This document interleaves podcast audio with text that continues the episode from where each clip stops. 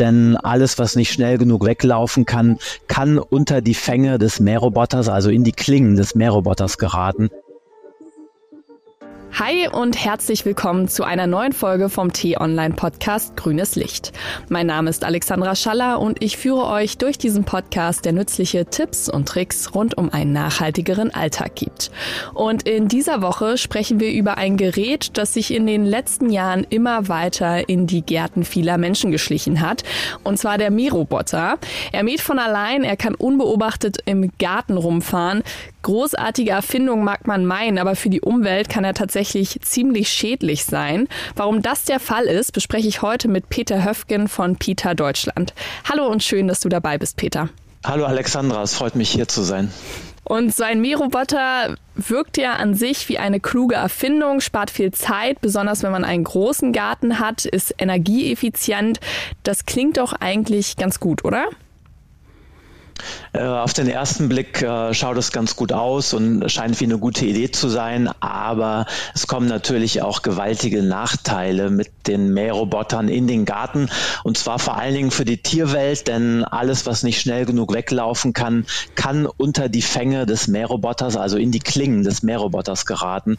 Und dann gibt es, und das sehen wir immer wieder an Bildern, die uns zugeschickt werden, ein regelrechtes Blutbad, ein regelrechtes Gemetzel, aus dem nur wenige Tiere lebend davon kommen.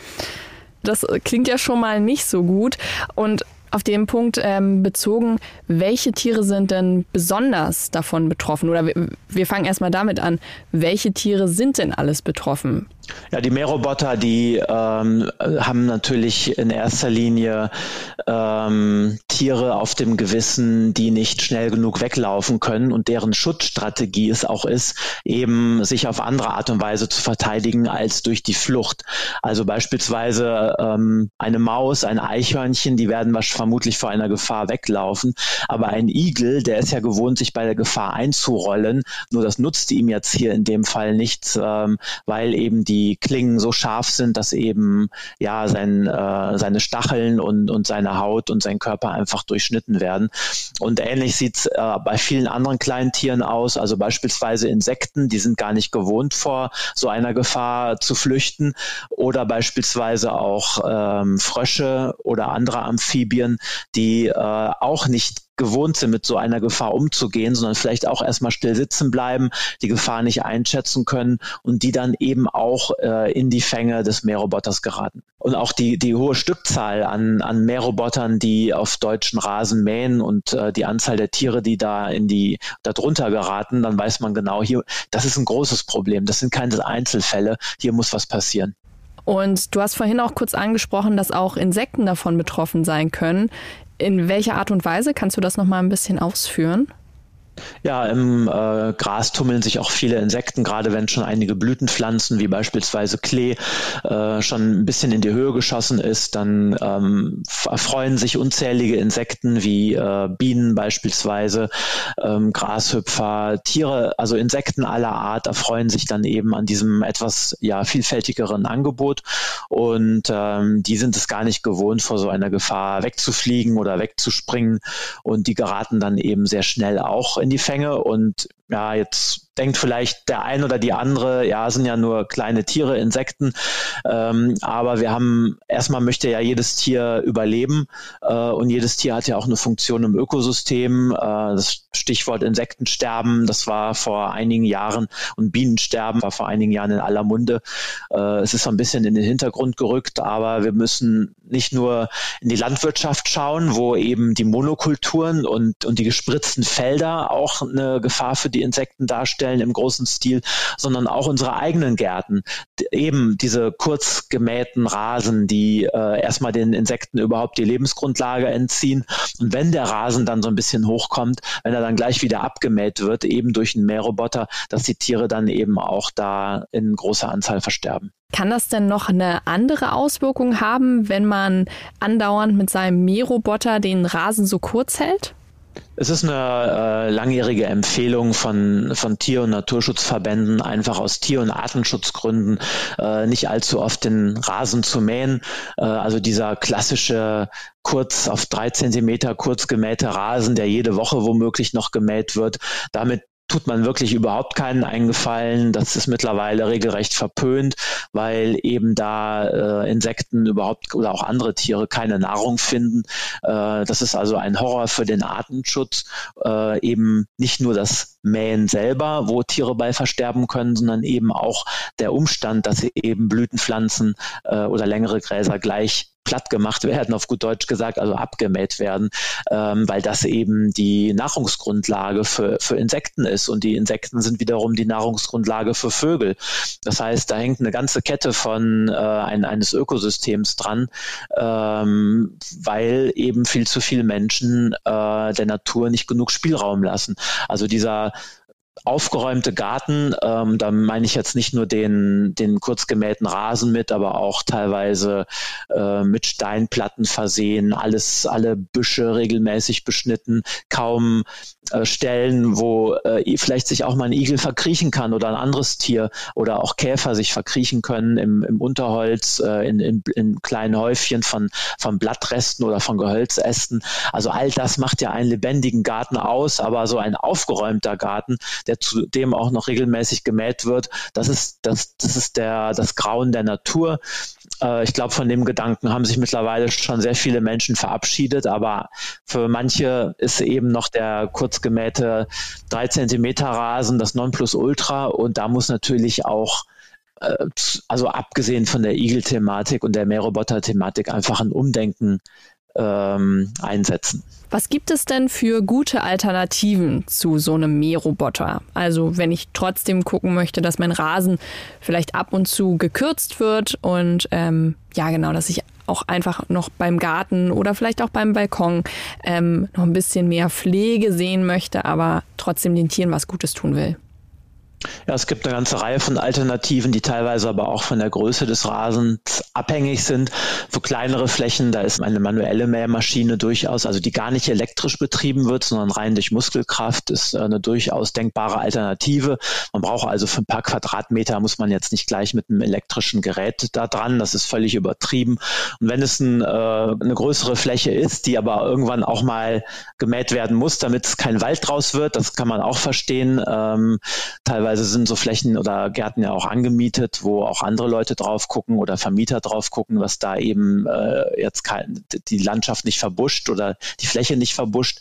Ähm, da kann es dann eben doch erforderlich sein, elektrische Geräte einzusetzen, aber die werden dann halt unter Aufsicht eingesetzt. Das heißt, äh, man bedient diese elektrischen Geräte selber. Man kann den Rasen vorher abgehen, anschauen, was äh, verbirgt sich da zwischen den einzelnen Halmen, was verbirgt sich da zwischen den Büschen.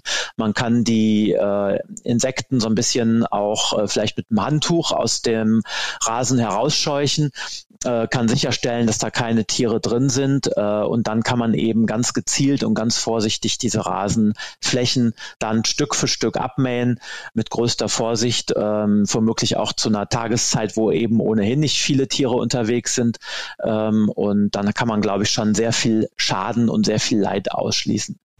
Also eher Samstag, Vormittag, da sind dann nicht so viele Nachttiere unterwegs, kann man ja so eigentlich auch mal sagen.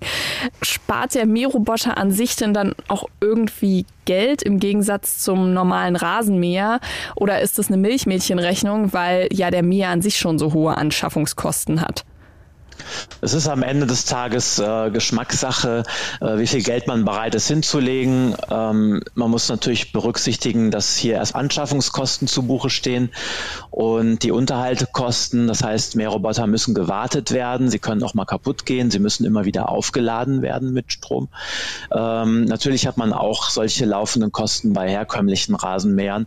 Äh, aber die Leistung, die man letztendlich selber noch als Mensch bei einem herkömmlichen Rasenmäher aufwendet, die wird jetzt halt rein durch den Stromantrieb abgenommen. Mhm. Äh, und äh, das verursacht dann dementsprechend auch höhere Kosten in Form einer höheren Stromrechnung. Ja. Aber ganz sicher der Fall ist, ist, dass eben die Elektrorasenmäher, also die äh, automatischen Rasenmäher, wie sie jetzt zu Hunderttausenden über die Gärten fahren, einfach einen erheblichen Nachteil für die Tiere darstellen. Dass da also sehr viel Tierleid mit einhergeht. Und ich glaube, das wird durch gar keine Kostenabrechnung, egal wie die am Ende ausschauen würde, äh, aufgewogen. Und das ist alleine schon der ausreichende Grund, nicht die Kosten, sondern eben die Nachteile für die Tierwelt zu minimieren. Das ist der ausreichende Grund, eben diese Rasenmäher ganz stark zu reglementieren, also die Einsätze zu reglementieren oder noch besser gar nicht erst darauf zurückzugreifen. Hast du denn einen Geheimtipp, welche Pflanze besonders gut für Balkon und Garten sind und die auch für die Tiere und für die Natur sehr, sehr hilfreich sind? Ja, also äh, Blütenpflanzen generell äh, sind natürlich sehr hilfreich für die Natur. Ähm, das müssen nicht immer Pflanzen sein, die alle zur gleichen Zeit blühen, sondern äh, ich will da jetzt auch gar keine besonderen Pflanzen herausheben, aber es wäre am besten für die Tierwelt auch, wenn äh, der Garten so bepflanzt wird, dass zu jedem Zeitpunkt von Frühjahr bis Herbst, also vom Frühblüher bis zum Spätblüher ähm, im Prinzip äh, Blütenpflanzen vorhanden sind. Es sollten vor allen Dingen heimische Pflanzen sein, äh, weil damit eben die hiesige Tierwelt am besten zurechtkommt. Ähm, die kommen auch am besten mit, äh, mit den hiesigen äh, Wetterverhältnissen zurecht und Witterungsverhältnissen zurecht. Und natürlich soll, darf man auch sehr gerne, und das mache ich auch sehr gerne, in dem kleinen Gartenstück, äh, was, äh, wofür ich verantwortlich bin, dass ich die Natur einfach selber entscheiden lasse, was wächst da gerade und von denen die Insekten profitieren. Also guckt, dass ihr auf alle Fälle heimische Pflanzen anbaut, dass ihr auch schaut, dass ihr nicht diesen drei Zentimeter Rasen habt, dass ihr die Natur auch entscheiden lasst, was bei euch im Garten wächst. Ja, ganz genau. Und äh, also wenn jemand einen Mähroboter hat und äh, davon nicht ablassen will, dann kann man nur an die Person plädieren, den Mähroboter nicht in der Dämmerung und nicht unbeaufsichtigt einzusetzen. Also gerade in der Dämmerung, das heißt in den äh, Abendstunden, wenn es dunkel wird oder auch in den frühen Morgenstunden, äh, dann sterben die meisten Igel oder auch andere Tiere durch die Mähroboter. Das heißt, einfach wenn, dann tagsüber und äh, dann kann man, glaube ich, schon sehr viel Tierleid verhindern. Und natürlich erwarten wir auch von der Industrie Lösungen, weil es gibt jetzt schon vermehrt Mähroboter, die ähm, ja ich sage jetzt mal zum jetzigen Stand der Technik, angeblich äh, eben keine Tiere totfahren. Äh, in der Praxis, das wissen wir von vielen Zuschriften, klappt das noch nicht so ganz. Aber es gibt Zubehör wie beispielsweise Blenden, die man an einen Mähroboter anmontieren kann und die dann eben Todesfälle ausschließen soll, zumindest unter größeren Tieren wie Igeln beispielsweise. Und äh, aber hier sind die Hersteller einfach gefragt, mittels modernerer Sensortechnik, äh, mittels auch mechanischen Schutzvorrichtungen einfach Todesfälle auszuschließen, mhm. weil über eins müssen wir uns im Klaren sein, die Mähroboter, die sind vielfach im Einsatz zu Hunderttausenden in Deutschland. Die werden wir so schnell nicht wegkriegen. Äh, und daher ist es wichtig, äh, dass zumindest die, der Einsatz reguliert wird. Gut, ich danke dir, Peter, dass du dir die Zeit genommen hast und würde jetzt sagen, wir schließen die Runde. Also danke erstmal. Ja, danke für das Gespräch. Hat mich sehr gefreut. Und falls euch diese Folge von Grünes Licht gefallen hat, dann vergesst nicht, den Podcast zu abonnieren. Das geht über Spotify, Apple Podcasts, Google Podcasts oder über YouTube. Oder ihr könnt uns auch gerne abonnieren unter Grünes Licht Podcast. Und wenn ihr noch Anmerkungen oder Kritik habt, dann könnt ihr mir auch gerne schreiben an podcasts.t-online.de. Danke und ciao. Tschüss.